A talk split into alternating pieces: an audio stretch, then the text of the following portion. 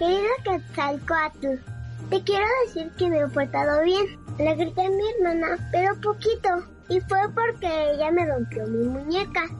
Para esta Navidad te quiero pedir el mismo juguete que mi primo José, pero en rojo. No tengo leche ni galletas, pero te puedo dejar un tamal. Muchas gracias. Una deidad prehispánica, serpiente emplumada le nombraron, y su leyenda dice que era un hombre que se convirtió en Dios. Pero es digno de contar que el 25 de diciembre del año de 1930 llegó en el lugar del hombre de traje rojo y de larga barba. Radio Ina te cuenta la historia de cuando Quetzalcoatl suplantó a Santa Claus.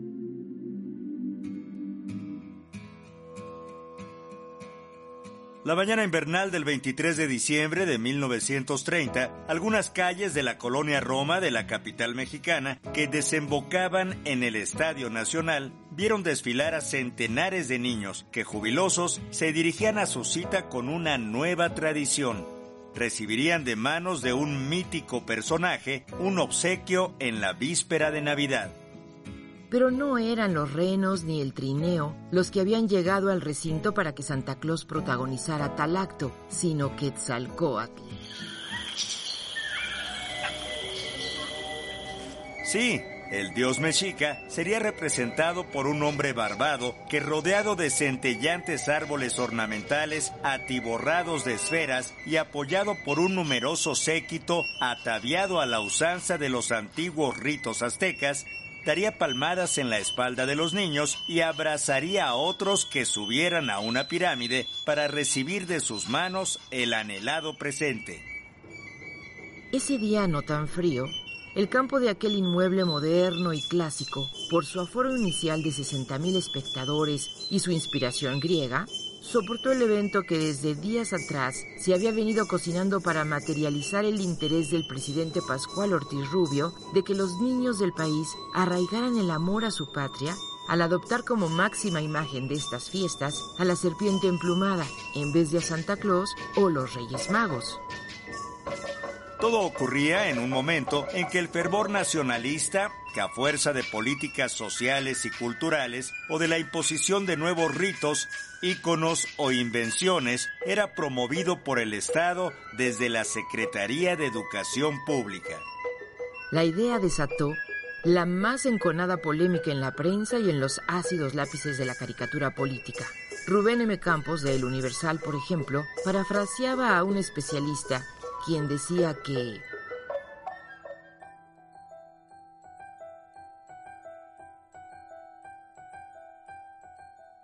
justifican que Quetzalcoatl era el apóstol Santo Tomás, que había sido enviado a la futura América a fin de que viniese a predicar la doctrina de Cristo. Pero Quetzalcoatl es un personaje prehispánico y no tiene por qué sustituir el cariño infantil que haya, por ejemplo, hacia los Reyes Magos. El diario Por Igual se refiere a un sacerdote quien moteja o critica a Quetzalcoatl. Es el colmo. Estamos hablando de un personaje que fue un ebrio y que tenía el muy mal hábito de mostrarse así en público. ¿En qué cabeza cabe?